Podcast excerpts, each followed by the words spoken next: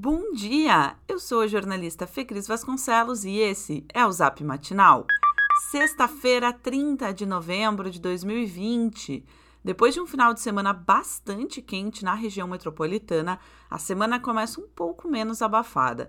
Talvez não seja uma boa ideia colocar roupa para secar no varal, porque o tempo deve ficar instável e teremos sol com muitas nuvens ao longo do dia, inclusive com alguma possibilidade de chuva a qualquer momento. Em Porto Alegre, mínima de 20 e máxima de 26 graus. Sebastião Melo, do MDB, venceu a eleição de 2020 e será o novo prefeito de Porto Alegre.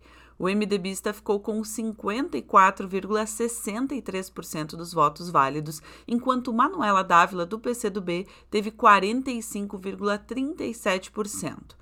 Em números absolutos, foram 370.550 votos para Sebastião Melo contra 307.745 para Manuela mais uma vez chamou a atenção a soma de votos em branco, nulos e principalmente a abstenção, que foi de 354.692 eleitores, ou seja, 32,76%.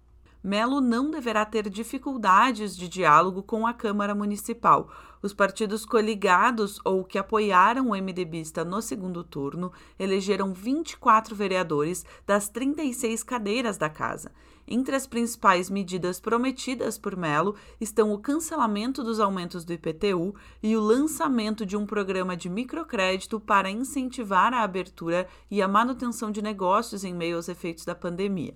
Ao seu lado estará o liberal Ricardo Gomes, do DEM, um político descrito pela colunista do grupo RBS, Rosane de Oliveira, como alguém sem medo de sustentar suas convicções ideológicas e que não tem perfil para vice decorativo. Melo venceu em nove das dez zonas eleitorais da cidade. A candidata do PCdoB teve vantagem apenas na área que inclui bairros do leste, como a Lomba do Pinheiro, Partenon, Agronomia, São José e Morro Santana. Em todo o país, Manuela foi a candidata que mais recebeu ofensas nas redes sociais. Após a confirmação da vitória do adversário, Manuela agradeceu a militância e desejou sorte ao novo prefeito. No sábado, foi publicada no portal da Band uma pesquisa sobre intenções de voto em Porto Alegre que nunca existiu. Atribuído ao Datafolha, o conteúdo falso projetava vitória a Melo e foi divulgado também nas redes da campanha do então candidato. Confirmada a inexistência da pesquisa, o portal retirou o material do ar e publicou uma correção, mas sem explicar a fonte do conteúdo enganoso. Além da vitória de Sebastião Melo, do MDB, que será o novo prefeito de Porto Alegre, outras quatro cidades gaúchas tiveram segundo turno para definição de suas prefeituras. Em Canoas, Jairo Jorge, do PSD, foi eleito com 53,06% dos votos válidos contra 46,94% de Luiz Carlos Busato, do PTB.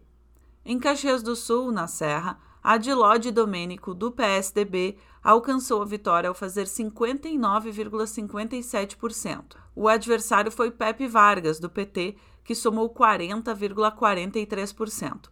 Pelotas decidiu reeleger Paula Mascarenhas, do PSDB, com 69,70%. Ela superou Ivan Duarte, do PT, que conseguiu 31,30% dos votos. Santa Maria será administrada até 2024 por Jorge Pozobon, do PSDB, reeleito com 57,29%.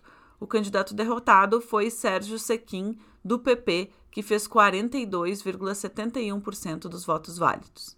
Nesta trigésima rodada do distanciamento controlado, todo o território gaúcho foi classificado como de alto risco epidemiológico para a Covid-19 o governo do estado teve 11 pedidos de reconsideração de bandeira vermelha e o resultado das análises será conhecido na tarde de hoje. Na capital, a taxa de ocupação dos leitos de UTI se mantém acima dos 90% e cerca de 40% dos pacientes receberam o diagnóstico ou são suspeitos de Covid-19.